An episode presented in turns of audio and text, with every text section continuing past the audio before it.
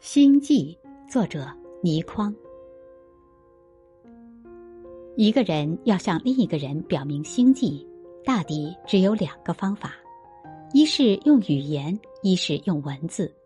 然而这两种方法全不是好方法。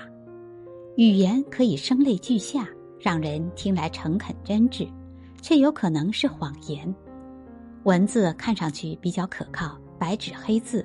法庭上可以作为证据，但不论初衷如何，到了忽然翻脸不认的那一天，便也毫无价值。严格来说，人与人之间是根本无法心意相通的。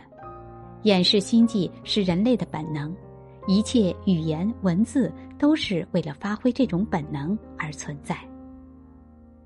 这是一种极可怕的现象。奇怪的是，这种现象存在已久。